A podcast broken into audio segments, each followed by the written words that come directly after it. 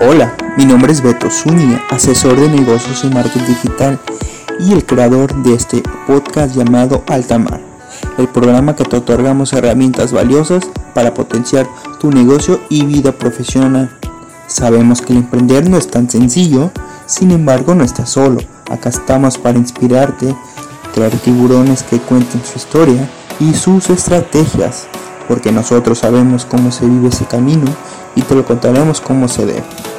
Comparte este podcast con tus amigos para que hagamos comunidad de tiburones y cambiemos el mundo.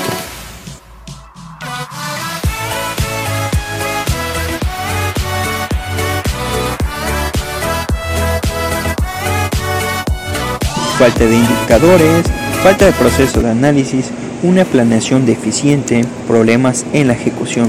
Esto significa que tu negocio no se va a salvar si no se tiene una buena administración y planeación. Al saber eso me preocupó y me di la tarea de facilitar herramientas y conocimientos que te puedan potenciar tu proyecto que tienes, estimado emprendedor.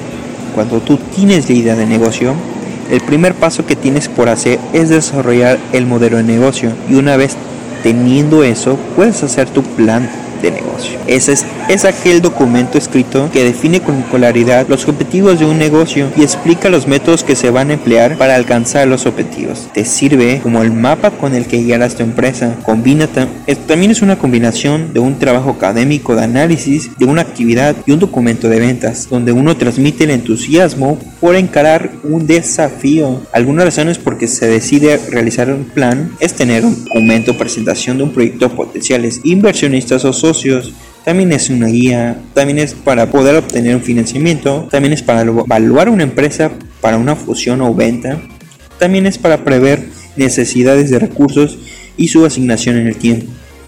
¿Cuáles son los mitos de plan de negocio? Te diré cuatro de ellas.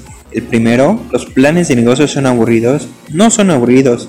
Si estás emocionado por tu negocio, deberías sentirte feliz de realizar un plan para que tengas éxito a ese proyecto que tanto anhelas. Esto te va a permitir tener una visión de lo que quieres lograr, a dónde te quieres dirigir y cómo vas a llegar ahí, para después delinear estrategias eficaces para lograr esas metas que se vuelven una realidad. El otro mito es, ¿los planes de negocios son complicados? Pues un buen plan de negocios no puede ser formal y complejo pero deberá ser conciso y estar bien escrito. No es obligatorio que realices demasiadas hojas. Si tienes un negocio simple, puede ser de 5 hasta 40 páginas. Puedes incluir gráficas y tablas. La clave es que seas lo, lo suficientemente claro como para indicarte una especie de mapa hacia dónde dirigir tu negocio. Cuando se te presente un, inversor, cuando quieras saber más de tu proyecto, quieras saber las cosas técnicas, y aquí debes de ser específico. No hay problema si te extiendes en tu plan, ya que debes generarle toda la confianza para que el inversor acepte entrar en tu proyecto. El siguiente mito es, no es necesario hacer por escrito un plan de negocios. Muchos empresarios suelen emprender y trabajar solos, sin tener socios y deciden no realizar por escrito los planes de su negocio. Pero imagínate tener toda esa información en la cabeza. Seguramente se te puede olvidar alguna información importante, ¿no crees? Además de que al tenerlo por escrito te será más fácil de recordar. Comprometerte a escribir un plan te obligará a enfocarte cabalmente en cada paso a seguir el proceso de crecimiento, considerar todas las consecuencias posibles y lidiar con los asuntos que preferías ignorar. Al tenerlo por escrito, te va a permitir tener una mayor conciencia no solo sobre tu negocio, sino sobre el desempeño como empresario. Te verás obligado a seguir cabalmente o si no inventar una buena razón para hacer las cosas de un modo distinto. Finalmente, si tienes socios de negocio, un plan por escrito reducirá los riesgos de malentendidos o conflictos futuros. Y el último mito, un, plan de negocio solo tienes que hacerse una vez.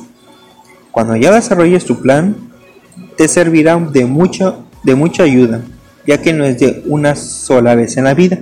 Será una herramienta para dirigir tu empresa todos los días. Deberás tener actualizaciones para el uso que luego que puedas tener, como para algún préstamo o inversionista. Tienes que tenerlo a proyección a futuro de 3 a 5 años, con secciones de tiempo a un año o 1 a 3 años, 1 a 5 años, cada año asegurarte realizarte modificaciones.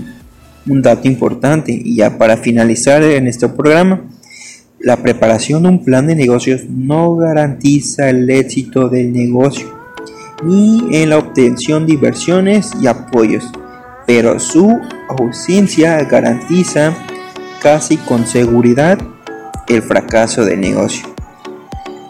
Gracias por escuchar y espero que te haya sido de utilidad. Nos estamos sintonizando en el próximo capítulo. Hasta luego, soy Beto Zúñiga.